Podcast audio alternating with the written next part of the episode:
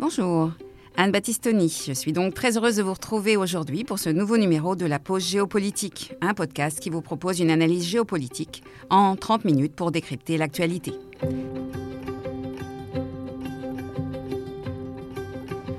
Depuis le jeudi 24 février, date choisie par Vladimir Poutine pour lancer l'armée russe contre l'Ukraine, l'Europe est revenue au cœur de l'actualité internationale.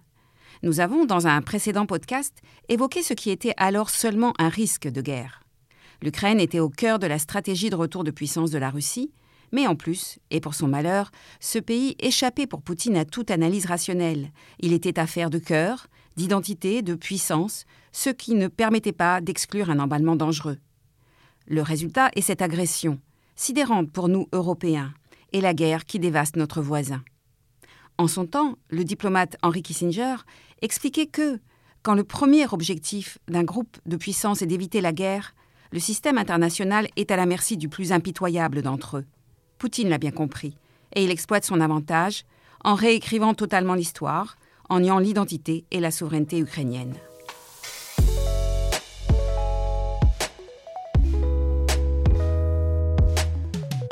Avant de revenir dans de prochains podcasts sur certaines conséquences de ce conflit, intéressons-nous aujourd'hui à l'Union européenne, aux premières loges. Sa faiblesse vient toujours de ses divisions, et précisément la fracture Est-Ouest demeure vive entre pays membres. En particulier, les institutions de l'Union européenne sont menacées de paralysie du fait d'un conflit avec deux États de l'Est, la Pologne et la Hongrie, qui ne respectent pas l'État de droit. Plus fondamentalement, le projet européen peine à rassembler les États membres et d'abord à être clairement défini. Or, voilà que la guerre en Ukraine bouscule tout cela. L'Europe est dans une situation de crise. Ce n'est pas la première depuis dix ans, mais l'Union surprend par son unité retrouvée et ses premières décisions fortes. Qu'en est-il vraiment? Les divisions passées sont-elles effacées? Prenons l'exemple de la Hongrie. Alors que l'Europe est au premier chef concerné par la guerre, la situation de son dirigeant, le plus russophile sans doute des dirigeants européens, est intéressante à observer. En décembre dernier, le ministre des Affaires étrangères hongrois recevait la médaille russe de l'Ordre de l'Amitié, de la part de son homologue russe. Le 1er février, Viktor Orban est allé rencontrer Poutine à Moscou. J'ai dans l'idée que nous allons continuer de collaborer pendant de longues années, avait-il dit à son hôte. Alors, comment Viktor Orban gère-t-il la situation présente qui alimente les critiques de l'opposition hongroise? Quel impact dans quelques jours lors des élections législatives hongroises déterminantes pour son avenir?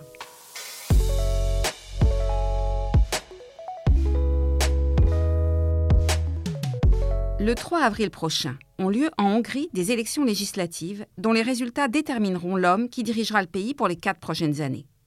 Viktor Orban, qui avait déjà gouverné le pays entre 1998 et 2002, s'est ensuite imposé lors des élections de 2010, 2014 et 2018. Il escompte à nouveau la victoire de son parti, le Fidesz, ce qui lui permettrait de diriger le pays jusqu'en 2026. Face à lui, tous les partis d'opposition ont réussi à constituer un front uni, la Coalition pour la Hongrie. Et ces élections s'annonçaient, avant même le conflit en Ukraine, plus disputées que les précédents scrutins. Pourtant, Orban a de nombreuses cartes en main, et notamment, ce qui n'est pas rien, un contrôle total des grands médias du pays. Voilà qui n'est pas démocratique, mais, on le sait, Orban est un théoricien de la démocratie illibérale. Pourquoi avoir rejoint l'Union européenne si c'est pour en rejeter les valeurs? L'Union européenne peut-elle tolérer un régime qui est fondé sur un national-populisme? Et ce duo de démocratie illibérale, Hongrie et Pologne, est-il capable de paralyser l'Union, comme il menace de le faire alors que celle-ci, plus que jamais, a besoin d'affirmer son union pour peser comme puissance, et notamment face à la Russie? Bref, Peut-on dire que la guerre en Ukraine rebat les cartes de ce duel entre Union européenne et démocratie illibérale?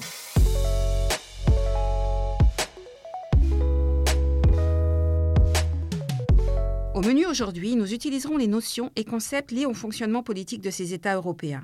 Comment passe-t-on de la démocratie à la démocratie illibérale? De la souveraineté à la souveraineté limitée? Qu'est-ce qu'une démocrature? Quelles sont ces valeurs de l'Union européenne que Vladimir Poutine ne veut pas voir à sa porte? Et que Orban cherche à saboter Nous raisonnerons également sur le clivage Est-Ouest qui n'a pas disparu en 2004 et 2007 avec l'intégration des pays d'Europe centrale et orientale dans l'Union. Enfin, nous serons amenés à réfléchir au projet européen, à sa raison d'être, à sa puissance, alors que, plus que jamais, le monde a besoin d'une Europe forte.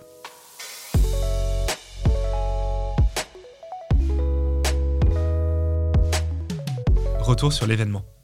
Viktor Orban défie une nouvelle fois l'Union européenne. Lors de sa conférence de presse annuelle, le Premier ministre hongrois a annoncé que son pays ne modifierait pas sa politique migratoire, malgré un récent arrêt de la Cour de justice européenne qu'il a jugé contraire aux droits de l'Union.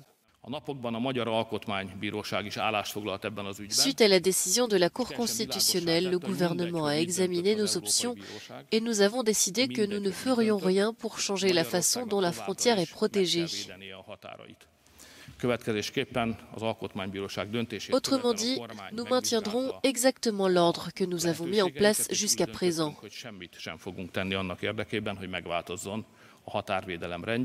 Même si la Cour européenne nous a demandé de le modifier, nous ne le ferons pas et nous ne laisserons personne entrer. Commençons par comprendre l'état des relations entre l'Union européenne et les démocraties illibérales. Depuis un mois environ, l'Union européenne est désormais armée pour défendre l'état de droit et sanctionner certains États. Le mercredi 16 février 2022, la Cour de justice de l'Union européenne a rejeté les recours posés par la Hongrie et la Pologne et validé sans réserve le dispositif mis en place par la Commission européenne qui permet à celle-ci de priver d'argent communautaire un pays dans lequel sont constatées des violations de l'état de droit. Ceci conforte un règlement adopté par le Parlement européen qui, à partir de janvier 2021, reliait octroi des subventions européennes et respect de l'état de droit. Cette Cour de justice de l'Union européenne, qui veille au respect des traités et du droit européen, a pris là une décision majeure. Mais de quoi s'agit-il? L'état de droit désigne un état dans lequel la puissance de l'État est limitée par le respect des normes juridiques. C'est le contraire de l'arbitraire. Un état de droit implique l'indépendance de la justice, la possibilité pour tout individu ou organisation de contester l'action de l'État, le strict respect de la Constitution, qui impose la séparation des pouvoirs. Enfin, quel que soit son nom, une juridiction supérieure spécialisée et indépendante doit veiller au respect de la Constitution. L'état de droit est indissociable des régimes démocratiques. Or, deux États européens, Pologne et Hongrie, sont depuis plusieurs années dénoncés pour non-respect de l'état de droit. Dans le cas de la Pologne, c'est l'indépendance de la justice qui n'est plus assurée depuis que le PIS, le Parti droit et justice, fondé par les frères Kaczynski, parti eurosceptique et ultra-conservateur, est arrivé au pouvoir en 2015. Dans la Hongrie de Viktor Orban, la Commission dénonce les multiples conflits d'intérêts et la corruption endémique. Les enjeux sont importants. Ces deux pays font partie des principaux bénéficiaires des fonds européens. Et le règlement que vient de valider la Cour de justice pourrait leur être très nuisible lors de l'adoption du plan de relance européen en 2020, de 750 milliards d'euros. Il a été bien précisé que les fonds ne seraient débloqués que si les États respectaient l'état de droit. Or, ce plan de relance réserve, sans compter les prêts, 24 milliards d'euros à la Pologne et plus de 7 pour la Hongrie. Mais ils n'en ont pas encore touché un euro. Il s'agit bien d'un bras de fer qui est ainsi engagé entre ces deux États d'Europe de l'Est et les institutions bruxelloises, et derrière elles un certain nombre d'États d'Europe occidentale. Varsovie et Budapest menacent de paralyser les institutions européennes si les fonds ne leur sont pas versés. De fait, de nombreuses décisions se prennent à l'unanimité et leur capacité de nuisance est grande. Ainsi, rien qu'en décembre 2021, ils ont refusé la directive de la Commission pour une fiscalité minimale des grandes entreprises, alors qu'ils avaient donné leur accord à ce projet élaboré par l'OCDE. Ils ont également refusé leur soutien pour les décisions relatives à la transition énergétique. En matière de politique étrangère, et donc pour la question ukrainienne, toutes les décisions doivent être prises à l'unanimité. C'est dire que le rapport de force est complexe.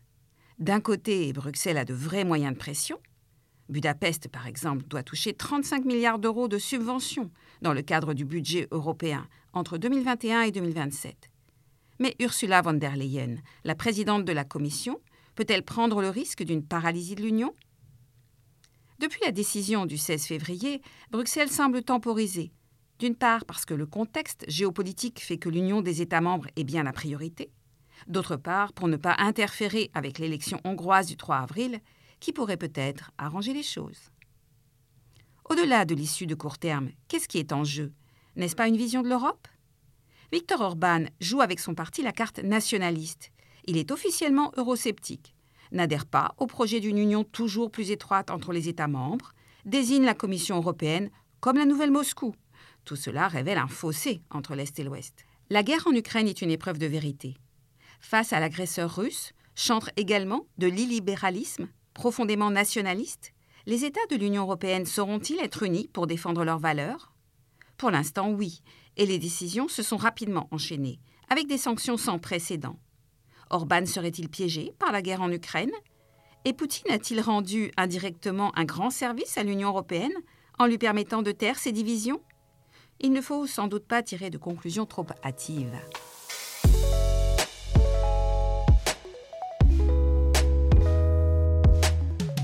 Les acteurs et la scène. Viktor Orban continue de se rebeller contre l'Union européenne.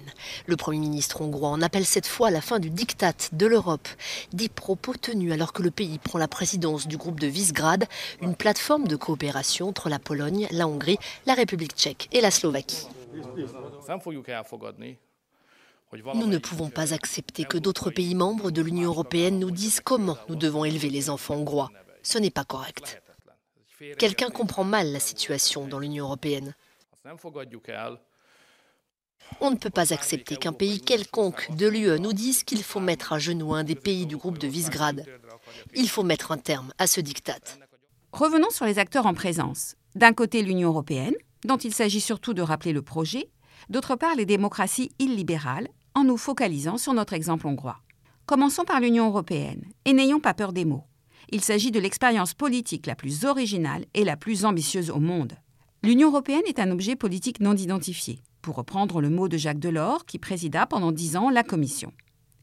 C'est le projet d'une union toujours plus étroite entre les États membres, que certains hommes politiques ont défini comme une fédération d'États-nations, ce qui peut sembler un oxymore. Les Européens oublient souvent que notre Union européenne est un objet de curiosité et de référence majeure dans le monde, même si elle ne cesse pas de déconcerter, d'intriguer et qu'elle semble souvent peu compréhensible. On se rappelle la boutade de Kissinger. L'Europe? Quel numéro de téléphone? Mais une construction politique de cette ampleur, 27 États aujourd'hui, 450 millions d'habitants, 4 millions de kilomètres carrés, 18% du PIB mondial. Cette construction politique, fondée sur le droit, la démocratie et les droits de l'homme, constitue une occurrence unique dans l'histoire. L'historien et politologue israélien Harari l'expliquait à la veille des élections européennes de 2019.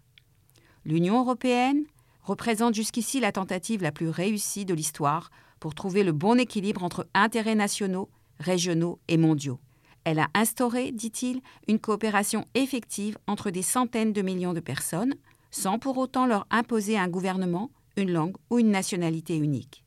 Si l'Europe est capable d'enseigner au reste du monde comment promouvoir l'harmonie sans l'uniformité, l'humanité a d'excellentes chances de prospérer au cours du prochain siècle.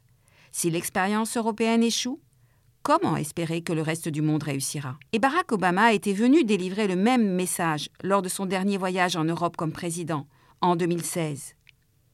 Peut-être vous faut-il quelqu'un d'extérieur, disait-il, quelqu'un qui n'est pas européen, pour vous rappeler la grandeur de ce que vous avez accompli.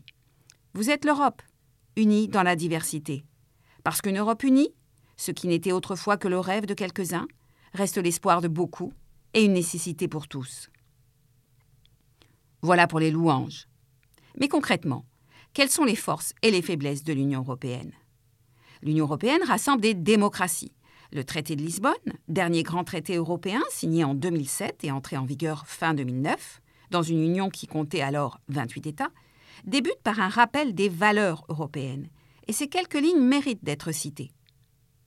L'Union est fondée sur les valeurs de respect de la dignité humaine, de liberté, de démocratie, d'égalité, de l'état de droit, ainsi que le respect des droits de l'homme, y compris des droits des personnes appartenant à des minorités. Ces valeurs sont communes aux États membres dans une société caractérisée par le pluralisme, la non-discrimination, la tolérance, la justice, la solidarité, et l'égalité entre les femmes et les hommes. Voilà pour le texte. La démarche européenne est donc fondée sur la recherche permanente du consensus. C'est une puissance par excellence normative qui aime à proposer et à définir des règles pour une gouvernance commune. Elle est à l'aise dans le multilatéralisme, beaucoup moins dans un monde où les relations internationales se pensent en rapport de force, en droit du plus fort. Voilà un défaut qui apparaît clairement aujourd'hui. Sa faiblesse aussi vient de ce que le projet européen n'a jamais été clairement défini dans son objectif, ni d'ailleurs dans ses frontières. Tout État européen peut demander à intégrer l'Union européenne s'il respecte les critères posés par l'Europe, à savoir surtout la démocratie, l'état de droit, le respect des minorités et une économie de marché concurrentielle. Mais de fait, la porte est fermée depuis 2013, année de la dernière entrée, avec la Croatie. Les pays des Balkans restent dans l'antichambre. On sait qu'aujourd'hui, la Géorgie, la Moldavie et l'Ukraine frappent à nouveau à la porte. La méthode de Jean Monnet pour construire l'Europe, soit avancer par des réalisations concrètes, a ses limites. Il y a des divergences fondamentales entre les États partisans d'une Europe qui progresse dans l'intégration, notamment via la zone euro qui rassemble 19 pays, et les États dits eurosceptiques, réticents à des abandons de souveraineté, et qui sont, depuis le départ des Britanniques, surtout présents en Europe de l'Est, et au premier rang desquels on trouve Pologne et Hongrie. Les divisions minent l'Europe, et le projet européen semblait en panne au début du XXIe siècle, ébranlé par la crise économique de 2008-2009, par la crise de l'euro qui suivit, par la division des Européens devant la crise migratoire de 2015, par le Brexit voté en 2016, enfin par le regain de nationalisme observable à l'Ouest, avec l'essor des partis d'extrême droite, comme à l'Est de l'Europe. C'est dans ces conditions que l'on peut comprendre que le chef du gouvernement d'un petit pays comme la Hongrie, moins de 10 millions d'habitants et moins de 100 000 km, puisse être aussi connu. C'est en se posant en défenseur de la souveraineté nationale face à Bruxelles et en contestant les fondements même de cette démocratie défendue par le traité de Lisbonne que Viktor Orban s'est fait connaître. Dans sa contestation des valeurs européennes, il aimait à jouer de sa proximité avec la Russie, et notamment on l'a vu avec Vladimir Poutine. Il avait notamment en 2014 choisi la Russie pour développer la centrale nucléaire hongroise de Pax, décision toute personnelle, et il ouvrait grand la porte aux investisseurs russes. Il fut également le premier gouvernement de l'Union européenne à autoriser le vaccin Sputnik V avant même l'autorisation de l'Agence européenne du médicament. Quel est donc le régime politique hongrois? Est-il compatible avec les valeurs européennes? Et d'abord, qui est Viktor Orban? L'homme a 59 ans. Il débuta sa carrière politique très tôt, en 1990 à 27 ans, pour participer aux premières élections législatives post-communistes. Il est alors anticommuniste et participe à la fondation du parti Fidesz, Alliance des jeunes démocrates. Au départ, son positionnement politique est plutôt social-libéral. Peu à peu, avec lui, le parti évolue dans un sens plus conservateur. Le Fidesz devient le premier parti de Hongrie en 1998 et le jeune Orban, 35 ans à l'époque, est investi Premier ministre. Il mène une politique très libérale économiquement et fait adhérer son pays à l'OTAN en 1999. Retourné à l'opposition en 2002, il ne revient au pouvoir, pour ne plus le quitter, qu'en 2010. Son gouvernement est nationaliste et populiste. Il a fait modifier la Constitution pour faire référence aux racines chrétiennes du pays et à son histoire millénaire. Les Hongrois des pays voisins peuvent recevoir la nationalité hongroise. Il exalte le sentiment national, la souveraineté du pays contre les dictates de Bruxelles. Son parti, le Fidesz, est membre de l'Alliance au Parlement européen des partis conservateurs, le PPE, et il ne siège pas pourtant avec l'extrême droite, même s'il en est proche par certaines positions. Au fur et à mesure des années, et notamment après la crise migratoire de 2015, il mène une politique de plus en plus marquée à droite, insistant essentiellement sur le danger migratoire, refusant les réfugiés, faisant de plus en plus référence au christianisme. Une loi, adoptée en juin 2021, diminue les droits des minorités LGBT, en totale contradiction avec les valeurs de tolérance et de non-discrimination en Europe. Orban, c'est un populisme de droite, c'est-à-dire une idéologie politique faisant appel constamment au peuple, s'incarnant dans un leader charismatique, mettant en accusation les élites, notamment intellectuelles, proposant des solutions simples, jouant sur la peur de l'avenir, de l'autre, et donc ciblant systématiquement l'immigration et le multiculturalisme. Le concept de démocratie illibérale a été mis en avant par Orban dès 2014. Il considère qu'une démocratie n'est pas forcément libérale, et revendique d'avoir un État illibéral. Un conseil des médias encadre la liberté de la presse, et tous les médias sont passés peu à peu sous contrôle de l'État. Le pouvoir est de plus en plus centralisé, l'exécutif prend la main non seulement sur l'information, mais sur l'éducation. Il a expulsé l'université de George Soros. La culture, il a remodelé l'urbanisme de Budapest et largement il contrôle également la justice. Les droits des travailleurs sont réduits, la corruption enfin de très grande ampleur. Une eurodéputée parle même de kleptocratie aux frais de l'Europe à propos du pays. La Commission européenne, elle, parle de corruption systématique. Mais alors, que fait ce pays dans l'Union européenne, puisqu'il n'en a plus les valeurs, qu'il critique Bruxelles et courtise Moscou?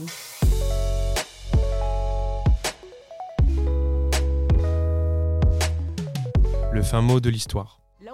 Est le premier pays à s'être ouvert à l'ouest et à avoir euh, libéralisé son économie. Plus de 10 millions d'habitants, la capitale Budapest, l'un des taux de chômage les plus faibles d'Europe.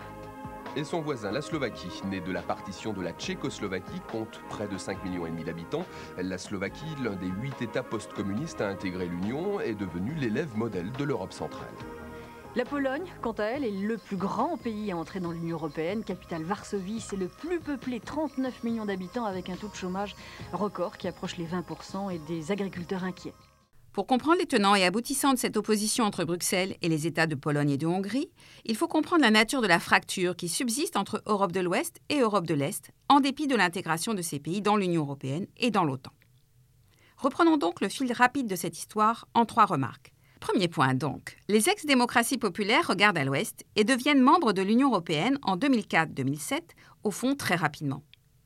Le 9 novembre 1989, le mur de Berlin s'ouvre.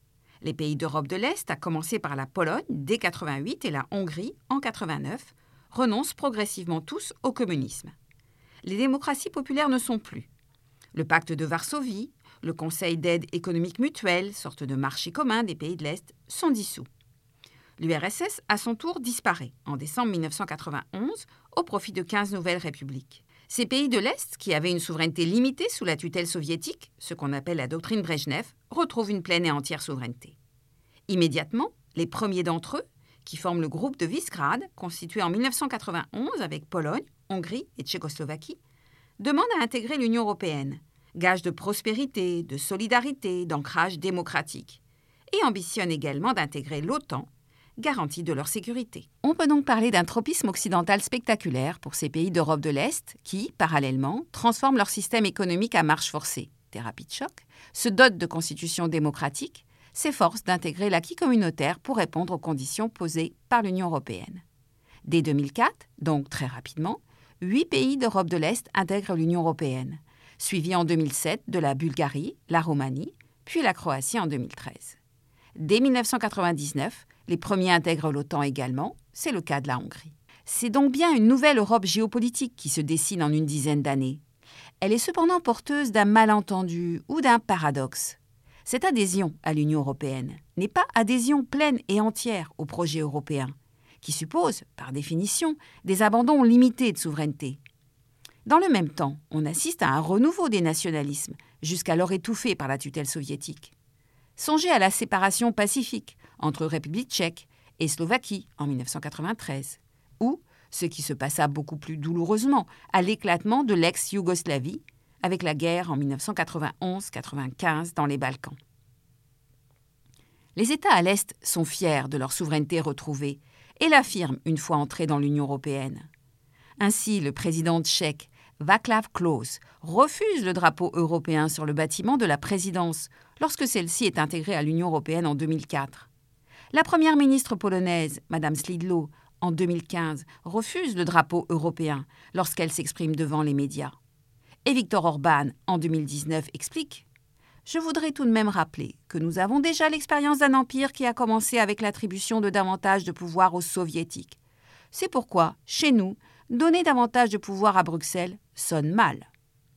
Ils n'entendent pas à tous substituer à la tutelle soviétique de Moscou celle de Bruxelles, sans prendre en compte le fait que la tutelle soviétique a été imposée, subie, et que celle de Bruxelles, si l'on peut parler de tutelle, a été choisie par eux en adhérant au traité européen et qu'ils sont partie prenante de toutes les décisions.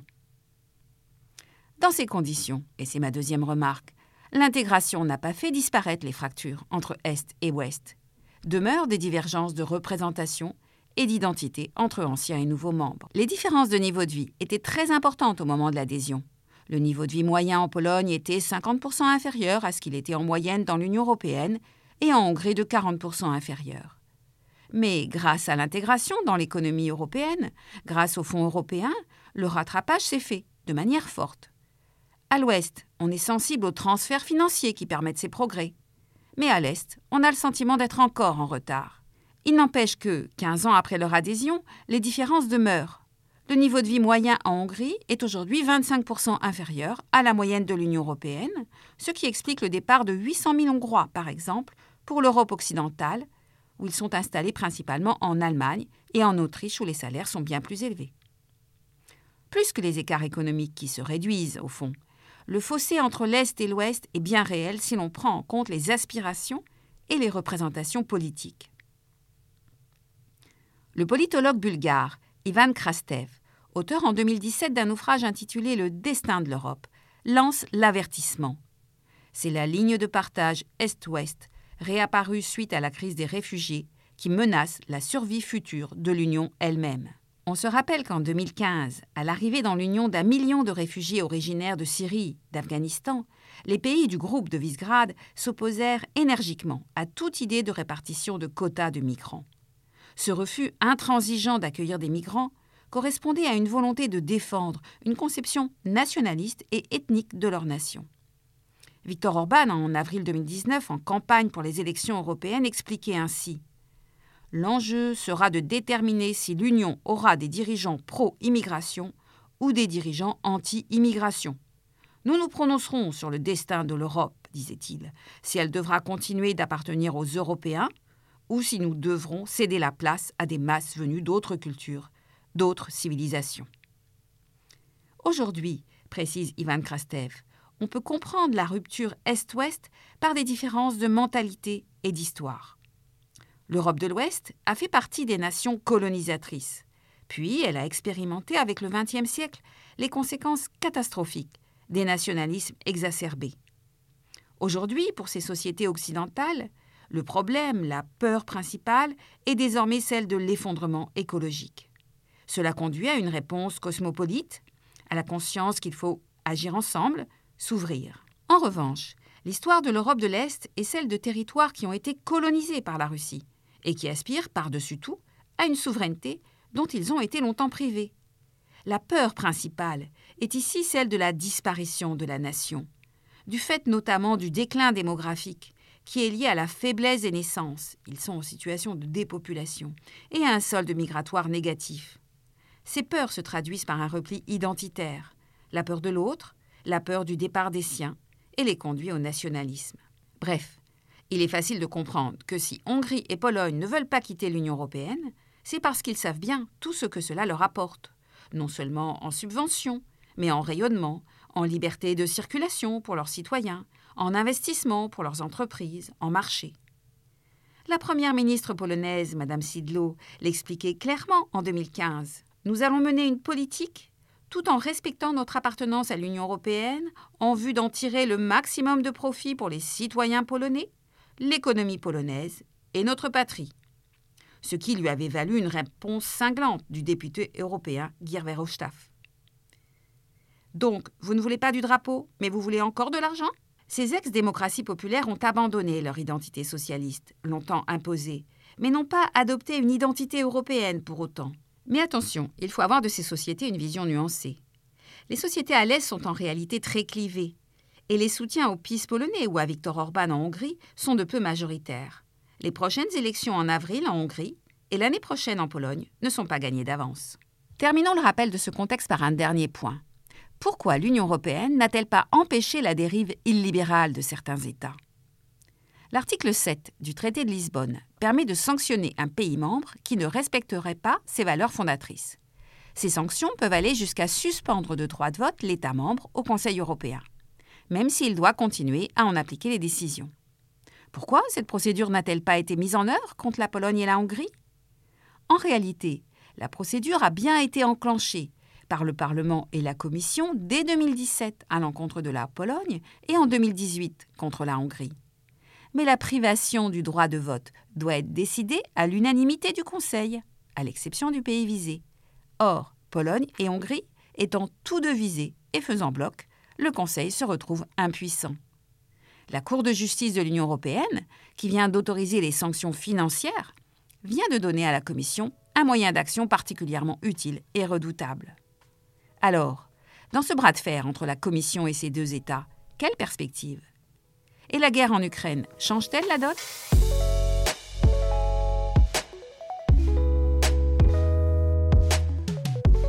Enjeux et perspectives géopolitiques. Une première historique. C'est avec ces mots que Joseph Borrell, le chef de la diplomatie européenne, a annoncé hier soir que les 27 États membres financeraient et livreraient ensemble des armes à l'Ukraine. Une décision nécessaire pour défendre le projet européen, selon Joseph Borrell. L'Union européenne est un projet de paix. Nous voulons maintenir la paix en Europe, mais nous devons aussi être prêts à défendre cette paix. Au total, 500 millions d'euros seront investis par les 27, soit la quasi-totalité de l'enveloppe dont l'Union européenne dispose en 2022 pour financer des opérations de défense. Et sur ces 500 millions, 50 iront dans des équipements non létaux, du matériel de protection et des carburants par exemple, tandis que les 450 millions restants seront eux investis dans des armes létales, des munitions, mais aussi des avions de chasse. Il est bientôt pour dessiner le visage de l'Europe de demain, bien ardu de prévoir le résultat des élections hongroises. Nous pouvons néanmoins conclure avec trois constats. Première remarque, la guerre en Ukraine change la donne en Europe de l'Est. L'invasion russe de l'Ukraine pose un sérieux problème à Orban, qui aime vanter ses bons contacts avec Vladimir Poutine. Elle rappelle à de nombreux Hongrois l'écrasement de la révolution de Budapest en 1956 par les chars russes. Viktor Orban doit donc jouer serré pour à la fois soutenir l'Ukraine sans se renier ni froisser son ami Poutine. Il a donc voté toutes les sanctions décidées par les Européens. Il ouvre les frontières aux réfugiés ukrainiens, qui pour partie appartiennent à des minorités hongroises de l'Ukraine occidentale. Orban insiste cependant sur la protection du peuple hongrois. Il refuse des sanctions sur l'énergie. Le pays est en effet très dépendant du gaz russe. Membre de l'OTAN, il hésite et tergiverse. Il refuse puis accepte finalement que des armes destinées aux Ukrainiens transitent sur son sol. Et il a fini par accepter le 7 mars des troupes de l'OTAN sur son sol. La seconde conséquence de la guerre en Ukraine est le regain de puissance de l'Union européenne et le sentiment, plus que jamais, que les pays européens ne pèsent rien s'ils ne sont pas unis. Or, Hongrie et Pologne ne sont pas sur la même longueur d'onde. Si Viktor Orban a été artisan du rapprochement Hongrie-Russie, la Pologne, elle, est depuis longtemps dans une relation méfiante, voire conflictuelle avec la Russie. Elle est aux avant-postes dans le soutien à l'Ukraine, et elle encourage pleinement l'Union européenne dans ses initiatives. Même Orban, qui aimait à dire que Bruxelles est la nouvelle Moscou, ne peut plus que se taire. Deuxième remarque, le résultat des élections législatives en Hongrie, comme celle en Pologne en 2023, s'annonce serré. Face à Viktor Orban, et pour la première fois depuis 2010, une coalition rassemble l'opposition unie, derrière le candidat Peter Markissé. Celui-ci, conservateur indépendant, européen convaincu, a traité Orban de mercenaire servile en parlant de son rapport à la Russie. La rhétorique initiale de la campagne de Orban, qui disait Nous allons gagner face à Bruxelles, Washington et les médias dirigés depuis l'étranger, a changé complètement. L'opposition a donc une chance, mais il ne faut pas sous-estimer deux points. D'une part, le fait qu'Orban dispose d'un atout considérable en contrôlant totalement les grands médias. D'autre part, même s'il perd les législatives, il a placé aux principales institutions, procureur général, Cour suprême, Conseil constitutionnel, des affidés tout dévoués au Fidesz, ce qui pourrait paralyser le nouveau pouvoir. Enfin, troisième constat, l'Union européenne semble apprendre des crises. L'unité s'affiche face à l'Ukraine, l'Europe développe une stratégie de puissance. Depuis les années 2010, l'Union européenne a donné le spectacle de division et de lenteur dans sa capacité de réaction aux crises économiques ou migratoires. Le Brexit, choisi par les Anglais en 2016, semblait sonner le glas du projet européen. Mais il n'en fut rien. Jean Monnet le disait L'Europe se fera dans les crises et elle sera la somme des solutions apportées à ces crises. Lentement, l'Union européenne a trouvé des solutions efficaces aux questions financières. La nouvelle Commission européenne, présidée par Mme Ursula von der Leyen depuis décembre 2019, a pris à cœur des questions stratégiques. C'est le Green Deal européen pour enclencher une transition énergétique, des ambitions dans le numérique et les nouvelles technologies. Face à la pandémie et ses risques, l'Union a su se renouveler grâce à un plan de relance ambitieux et surtout à une mutualisation d'une partie de la dette. elle a réagi rapidement et efficacement. La bonne nouvelle, écrivait François Hesbourg en 2020, vérifiée et validée au cours de la dernière décennie, c'est que cette Europe de l'incomplétude a un instinct de survie plus puissant que ne pouvaient l'espérer ses défenseurs et que ne le souhaitaient ses détracteurs. Le Brexit lui-même aura eu pour effet de renforcer plutôt que d'affaiblir l'Union en tant qu'acteur politique. Face aux démocraties libérales, l'Union européenne a les moyens d'agir, mais reste prudente. Varsovie et Budapest sont privés des fonds de relance pour atteinte à l'état de droit, mais ils ont toujours la capacité à bloquer la plupart des décisions importantes au Conseil européen, décisions prises à l'unanimité, il faut se le rappeler, sauf que le contexte ukrainien change la donne et les priorités. L'économiste Eli Cohen parle dans une tribune publiée sur le site Telos de passage à la puissance pour l'Europe. Face à Trump, hier, écrit-il, à la Chine, à la Russie, l'Europe apprend à parler le langage de la puissance. La vitesse et la puissance de la réaction européenne ont frappé tous les observateurs. Avec la capacité de résistance du peuple ukrainien et le tournant à 180 degrés de la politique allemande de défense, c'est assurément une des surprises stratégiques de la crise actuelle. C'est sur ce constat que nous allons nous quitter. J'espère que cet éclairage sur l'Europe vous aura intéressé.